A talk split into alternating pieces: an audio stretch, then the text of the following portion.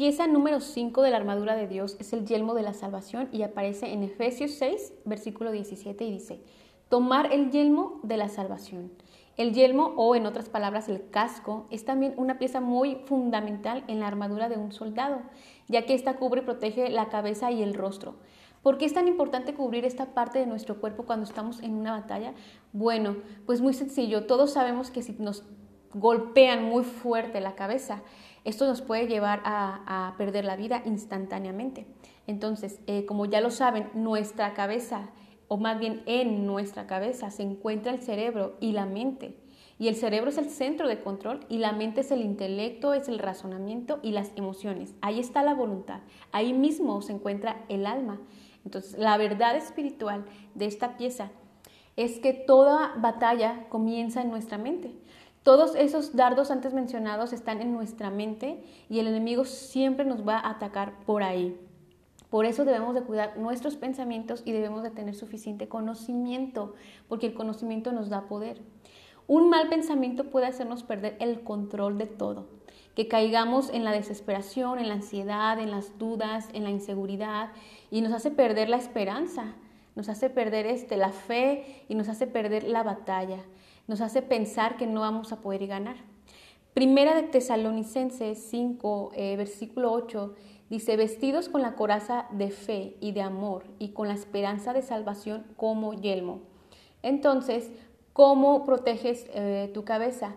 El apóstol Pablo eh, nos dijo en Filipenses 4.8, por lo demás, hermanos, todo lo que es verdadero, todo lo que es honesto, todo lo justo, todo lo puro, todo lo amable, todo lo que es de buen nombre, si hay virtud alguna, si hay, algo digno de alabanza, en esto pensar. Eso es lo que nos recomienda Pablo, el apóstol, en la carta a los filipenses. Entonces, ¿cómo protegemos nuestra cabeza? Teniendo esperanza y teniendo siempre buenos pensamientos. No permitirnos que esos pensamientos con los que nos ataca el enemigo bajen a nuestro corazón, porque una vez que están allí, nos llevan a una acción. Somos seres emocionales, nos dejamos llevar por nuestras emociones y sentimientos. Entonces tomamos malas decisiones y olvidamos así las cosas que Dios nos prometió y abandonamos muy simplemente la pelea. Entonces es por eso que Dios quiere que te protejas con el yelmo, con el casco de la salvación. Además del pensamiento, el conocimiento es muy importante. El conocimiento nos, nos permite ir un paso más allá eh, del enemigo y como ya se los mencionaba, eh, el, el, conocimiento es importante porque nos da el poder. En el libro de Oseas nos muestra esta verdad. En el capítulo 4, verso 6 dice, mi pueblo fue destruido porque le faltó conocimiento. La inseguridad y el miedo vienen por falta del conocimiento. El conocer la palabra de Dios nos ayuda a conocer quiénes somos, quién es nuestro enemigo y cuáles son las armas que tenemos para derribarlo. Pero también hay algo muy importante que debemos saber. Dios quiere renovarnos y transformarnos y darnos a conocer sus planes y su voluntad. ¿Y cómo lo va a hacer? En Romanos 12, versículo 2 dice, nos os conforméis a este siglo, sino transformaos por medio de la renovación de vuestro entendimiento para que comprobéis cuál sea la buena voluntad de Dios, agradable y perfecta. Esto quiere decir que se requiere dejar malos hábitos incluso. Eh, conocimiento humano que adquirimos a través de los años, ya sea por lo que hayamos estudiado, las cosas que nos inculcan en casa, nuestra familia, amigos, etc. Eh, y todas esas enseñanzas que el mundo nos ofrece. Queremos hacer las cosas eh, pensando que van a funcionar como antes nos funcionaban. Y no, tenemos que tener en claro que ya somos eh, de Cristo, cuando le entregamos nuestra vida a Él, nos rige un nuevo sistema, que es el sistema del cielo, ya no el sistema del mundo.